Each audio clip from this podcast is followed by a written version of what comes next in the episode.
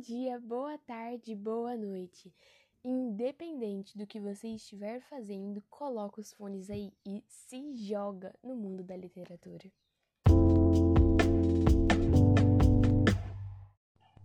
Volume 1, Capítulo 1 Emma Woodhouse, bonita, inteligente e rica, com uma casa confortável e temperamento feliz, parecia reunir algumas das melhores bênçãos da existência e tinha vivido quase 21 anos no mundo com muito pouco que a afligisse ou atormentasse.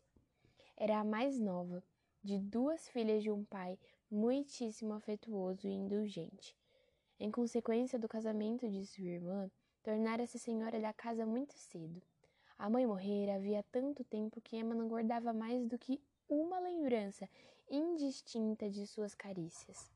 O lugar materno fora substituído por uma excelente preceptora que quase poderia se igualar a uma mãe em matéria de afeto.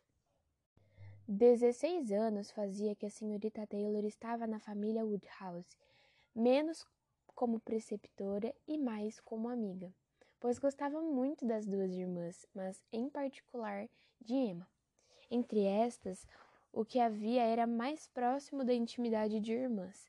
Mesmo antes de a senhorita Taylor deixar o cargo nominal de preceptora, a brandura de seu temperamento dificilmente lhe permitira impor qualquer restrição, e com a sombra da autoridade já superada, havia muito tempo elas viviam juntas como amigas muito apegadas uma à outra.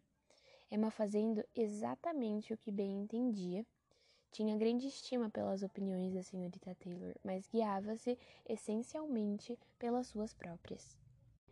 De fato, os verdadeiros males da situação de Emma eram o poder de fazer as coisas saírem sempre do seu jeito, mas um pouco demais, e uma disposição a ter opinião elevada sobre si mesma, e essas eram as desvantagens que ameaçavam o conjunto de seus muitos prazeres. O perigo, no entanto, era tão imperceptível naquele momento que não representava de modo algum um infortúnio para ela.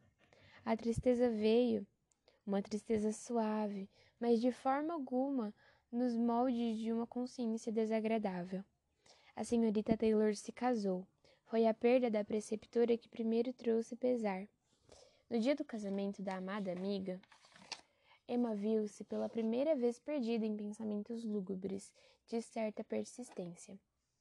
Fim da a cerimônia, os convidados da noiva se foram. Emma e o pai foram deixados para juntar um com o outro, sem perspectivas de uma terceira pessoa para alegrar uma longa noite. O pai preparou-se para dormir logo depois do jantar, como de costume e a ela só restou ficar sentada pensando no que havia perdido. O evento tinha todas as promessas de felicidade para sua amiga. O Sr. Weston era um homem de caráter excepcional, fortuna, idade adequada e modos agradáveis, e havia alguma satisfação em considerar com que amizade abnegada e generosa ela sempre desejara e promovera a união mas foi um trabalho árduo para Emma. A falta da senhorita Taylor seria sentida em cada hora de cada dia.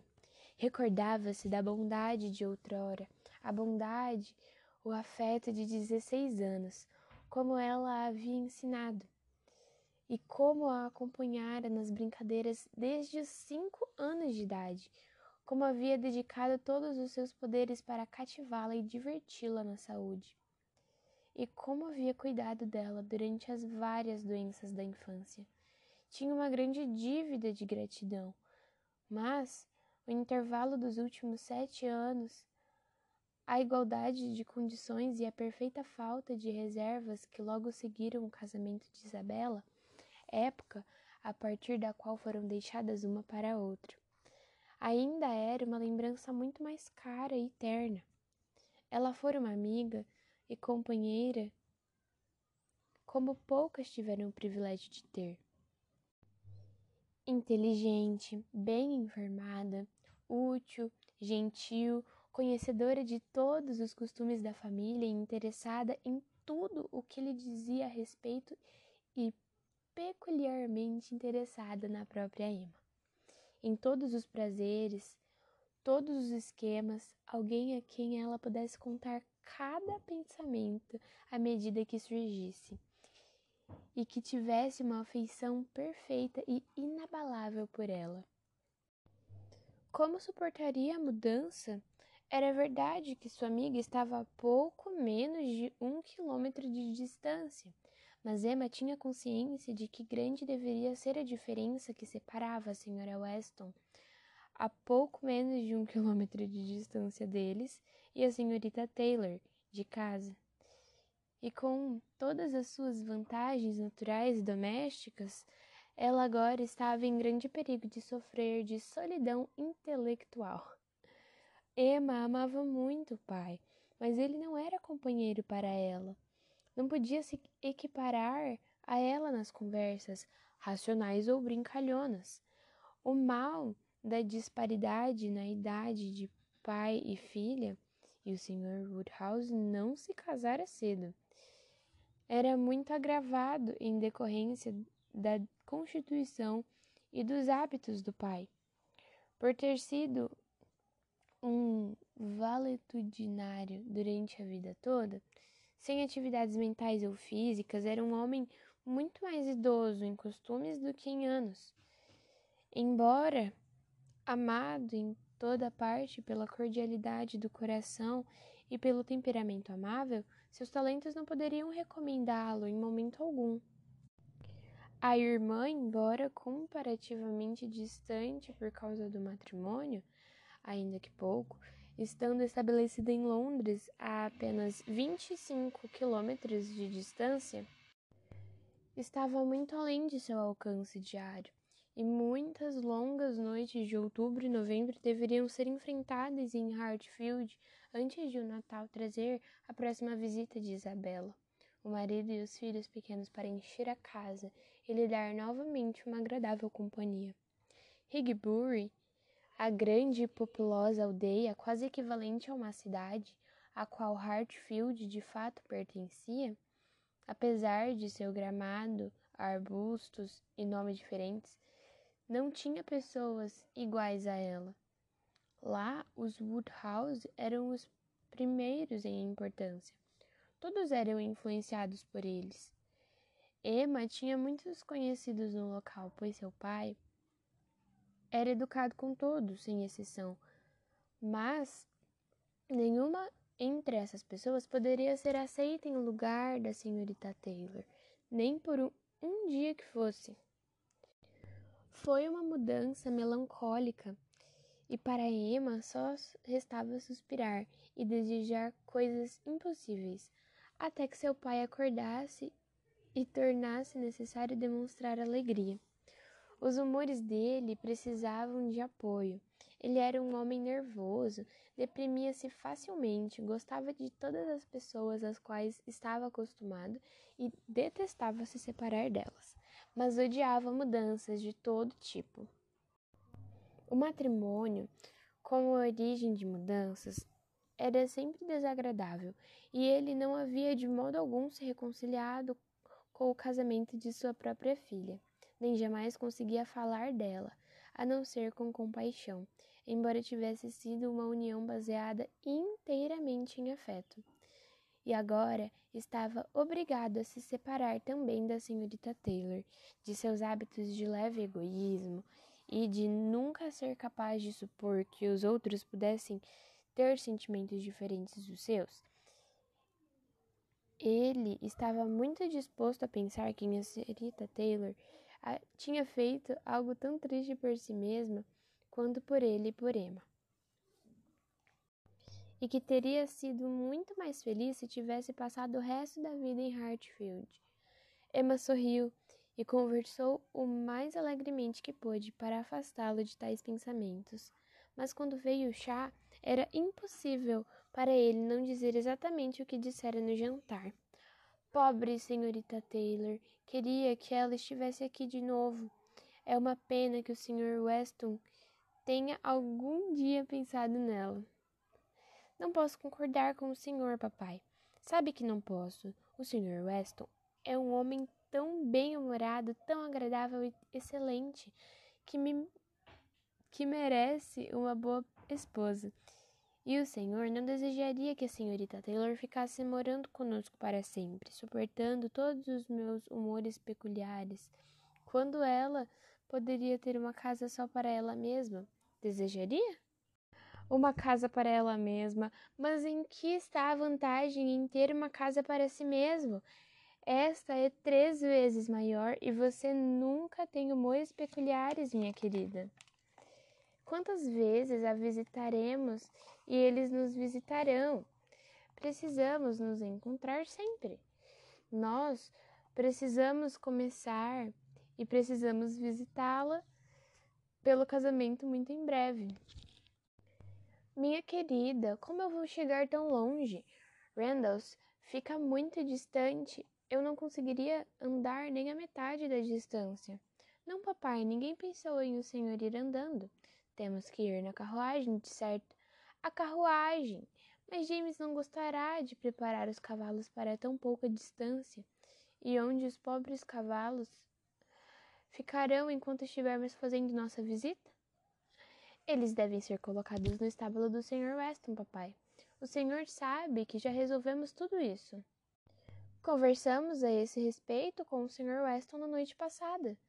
E quanto a James, pode estar certo de que ele sempre gostará de ir a Randalls, porque a filha dele trabalha lá como criada. Só não sei se ele nos levará a qualquer outro lugar. Isso é obra sua, papai. O Senhor é quem conseguiu aquela boa posição para Hannah. Ninguém pensou em Hannah até o Senhor mencioná-la James é muito grato ao Senhor. Fico muito contente em ter pensado nela. Foi muita sorte, porque eu não deixaria que o pobre James se julgasse desprezado por motivo algum. E tenho certeza de que ela será uma criada muito boa. Ela é uma garota educada e fala bem. Tenho uma ótima opinião em relação a ela. Sempre que a vejo, ela faz uma reverência e me pergunta como estou indo de uma maneira muito graciosa. E quando você atrasa aqui para fazer bordados, observo que ela sempre vira a fechadura da porta do jeito certo e nunca a abate. Tenho certeza de que ela será uma excelente criada e será um grande conforto para a pobre senhorita Taylor ter por perto alguém que ela esteja acostumada a ver. Sempre que James vai ver a filha, sabe, a senhorita Taylor terá notícias nossas ele poderá contar a ela como todos nós estamos. Emma não poupava esforços para manter esse fluxo mais feliz de ideias. Esperava, com a ajuda do gamão, que conseguisse conduzir o pai pela noite de forma tolerável, sem ser atacada por nenhum pesar a não ser os seus próprios. A mesa de gamão foi colocada, mas imediatamente depois um visitante entrou e tornou-a desnecessária. O Sr. Knightley, um homem sensato de 37 ou 38 anos, não era apenas um amigo muito antigo e íntimo da família, mas particularmente ligado a ela, já que era o irmão mais velho do marido de Isabela. Vivia a cerca de um quilômetro e meio de Highbury, era um visitante frequente e sempre bem-vindo.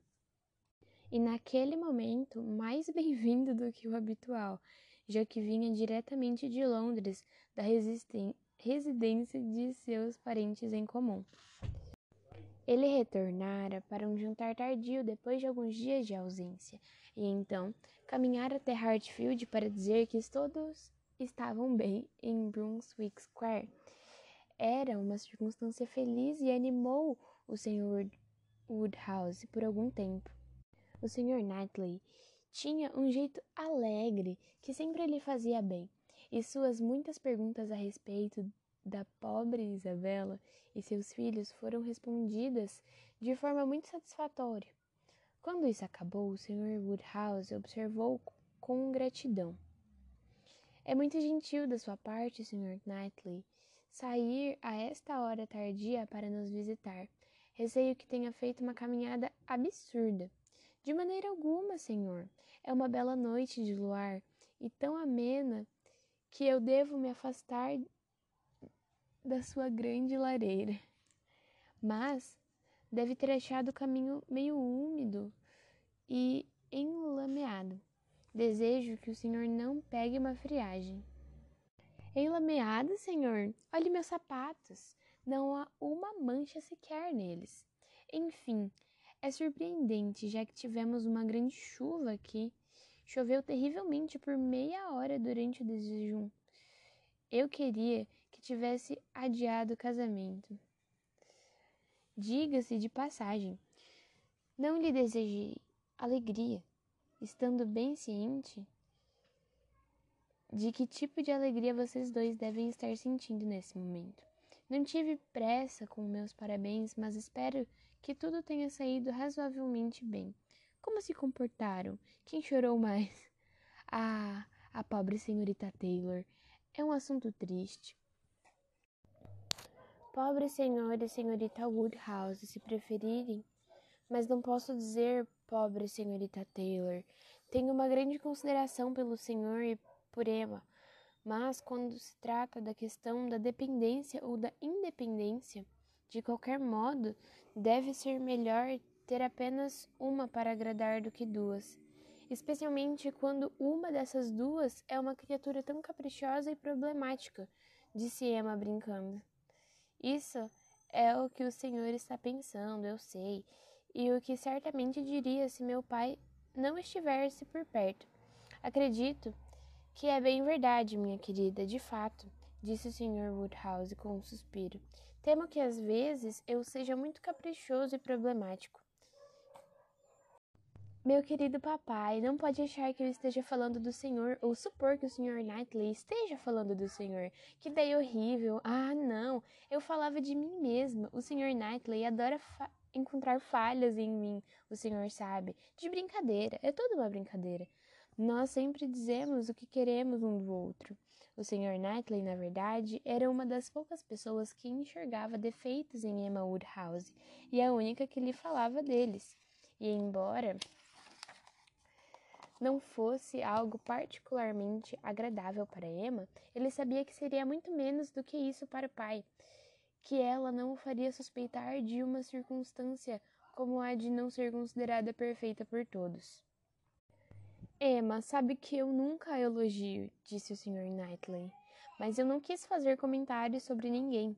A senhorita Taylor costumava ter duas pessoas para agradar, agora ela terá apenas uma. As chances são de que deva ser uma vencedora. Bem, disse Emma, disposta a deixar o assunto passar. O senhor quer ouvir sobre o casamento. Ficarei feliz em lhe contar, pois todos nos comportamos de maneira encantadora. Todos foram pontuais, todos em sua melhor aparência, nem uma lágrima e nenhum semblante triste à vista. Ah, não! Todos sentíamos que estaríamos a menos de um quilômetro de distância e tínhamos a certeza de que nos encontraríamos todos os dias. Ah, querida Emma, lida com tudo tão bem, disse o pai. Mas, Sr. Knightley, ela realmente sente muito por perder a pobre senhorita Taylor, e tenho certeza de que sentirá falta dela mais do que pensa. Emma virou a cabeça, dividida entre lágrimas e sorrisos. É impossível que Emma não sinta falta de tal companheira, disse o Sr. Knightley. Não deveríamos gostar dela tanto quanto gostamos, senhor, se pudéssemos imaginar esse acontecimento. Mas ela sabe o quanto o casamento é para o benefício da senhorita Taylor e o quão aceitável deve ser. No momento de vida dela, se estabelecer em uma casa própria, e como é importante para ela estar segura de uma provisão confortável e, portanto, não se permitir sentir tantas dores quanto prazeres. Todo amigo de senhorita Taylor deve estar contente em vê-la em um casamento tão feliz. E está se esquecendo de uma questão de alegria para mim, disse Emma, e uma muito considerável. Eu mesma arranjei a união. Arranjei a união. Saiba, há quatro anos e o fato de vê-la acontecer, receber a confirmação de que era a coisa certa, quando tantas pessoas diziam que o Sr. Weston nunca se casaria novamente, pode me confortar para tudo. O Sr. Knightley balançou a cabeça para ela. O pai respondeu com carinho. Ah, minha querida, eu gostaria que você não fizesse uniões e não predissesse as coisas, pois tudo o que diz sempre acontece. Por favor, não faça mais uniões como estas. Eu prometo não fazer nenhuma para mim mesma, papai, mas devo de fato agir para unir outras pessoas. É a maior diversão que há no mundo. E depois de tanto sucesso, sabe? Todo mundo disse que o Sr. Weston nunca se casaria novamente. Oh céus, não! O Sr. Weston que tinha sido viúvo por tanto tempo e que parecia tão perfeitamente confortável sem uma esposa, tão constantemente ocupado com os negócios na cidade ou entre os amigos aqui, sempre aceitável onde quer que fosse, sempre alegre, o Sr. Weston não precisaria passar uma única noite do ano sozinho, se não quisesse. Ah, não, o Sr. Weston certamente nunca se casaria de novo.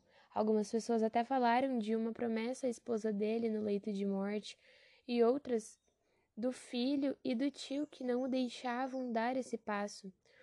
Comentara-se todo tipo de absurdo dos solenes sobre o assunto, mas eu não acreditava em nenhum deles. Desde aquele dia, cerca de quatro anos atrás, em que a senhorita Taylor e eu nos encontramos com ele na Broadway Lane, ocasião em que, por ter começado a chuviscar, ele se lançou com tanta galanteria e nos emprestou duas sombrinhas da Farmer Mitchells, e eu tomei minha decisão sobre o assunto. Planejei a união naquela mesma hora, e quando tamanho sucesso me abençoou neste quesito, querido papai, o senhor não pode imaginar que eu vá deixar de proporcionar esses encontros. Não entendo o que quer dizer com sucesso, afirmou o Sr. Knightley. Sucesso supõe esforço. Seu tempo foi gasto de forma adequada e delicada. Se faz quatro anos que você tem feito esforços para realizar este casamento. Uma dedicação digna para a mente de uma jovem dama. Porém, se o que eu imagino, criar uniões, como você chama, significa apenas o seu planejamento, você ter dito a si mesma certo dia, ocioso, acho que seria muito bom para a senhorita Taylor se o Sr. Weston se casasse com ela, e afirmado o mesmo para si de vez em quando, desde então, por que você fala de sucesso? Em que está o seu mérito? De que está orgulhosa? Você deu um palpite de sorte, e isso é tudo o que se pode dizer. E o senhor nunca conheceu o prazer e o triunfo de um palpite de sorte? Tenho pena do senhor. Pensei que fosse mais astuto. Afinal, depender de um palpite de sorte nunca é meramente sorte. Há sempre algum talento. E quanto à minha inadequada palavra sucesso, que o senhor questiona, não sei se realmente não tenho nenhum direito a ela. O senhor traçou dois belos cenários, mas acho que não que pode haver um terceiro, algo entre o nada e o tudo. Se eu não tivesse promovido as visitas do Sr. Weston aqui, dado muitos pequenos encorajamentos e alinhado muitas pequenas questões, no fim das contas, poderia não ter chegado a nada. Acho que deve conhecer Hartfield o suficiente para compreender isso. Um homem franco e sincero como Weston e uma mulher racional e natural como a senhorita Taylor podem seguramente cuidar das próprias preocupações. Interferindo, é mais provável que você tenha feito mal a si mesma do que bem a eles. Emma nunca pensa em si mesma. Se pode fazer o bem aos outros, ponderou o Sr. Woodhouse, compreendendo, embora em parte. Mas, querida, por misericórdia, não promova mais uniões. São coisas tolas e rompem gravemente o círculo familiar. Só mais uma, papai. Apenas para o Sr. Elton. Pobre Sr. Elton. O senhor gosta do Sr. Elton, papai. Tenho que procurar uma esposa para ele. Não há ninguém em Highbury que o mereça. E ele está aqui há um ano inteiro e equipou sua casa tão confortavelmente que seria uma pena tê-los solteiro por mais tempo. Achei, quando ele estivesse unindo as mãos hoje, que parecia muito como se fosse gostar que o mesmo tipo de ofício fosse celebrado para ele. Penso muito bem do Sr. Elton, e esta é a única maneira que tenho de lhe prestar um serviço. O Sr. Elton é um jovem muito bonito, com certeza, e um jovem muito bom, e tenho uma grande consideração por ele. Mas se quiser mostrar-lhe qualquer consideração, minha querida, peça-lhe que venha jantar conosco um dia. Será algo muito melhor. Ouso dizer que o Sr. Knightley fará a gentileza de vir encontrá-lo. Com muito prazer, senhor, a qualquer momento disse o Sr. Knightley rindo. E concordo inteiramente. Será algo muito melhor. Convide-o para jantar, Emma, e ajude-o a desfrutar do melhor do peixe e do frango, mas deixe-o escolher a sua própria esposa. Acredite nisso. Um homem de 26 ou 27 anos sabe cuidar de si mesmo.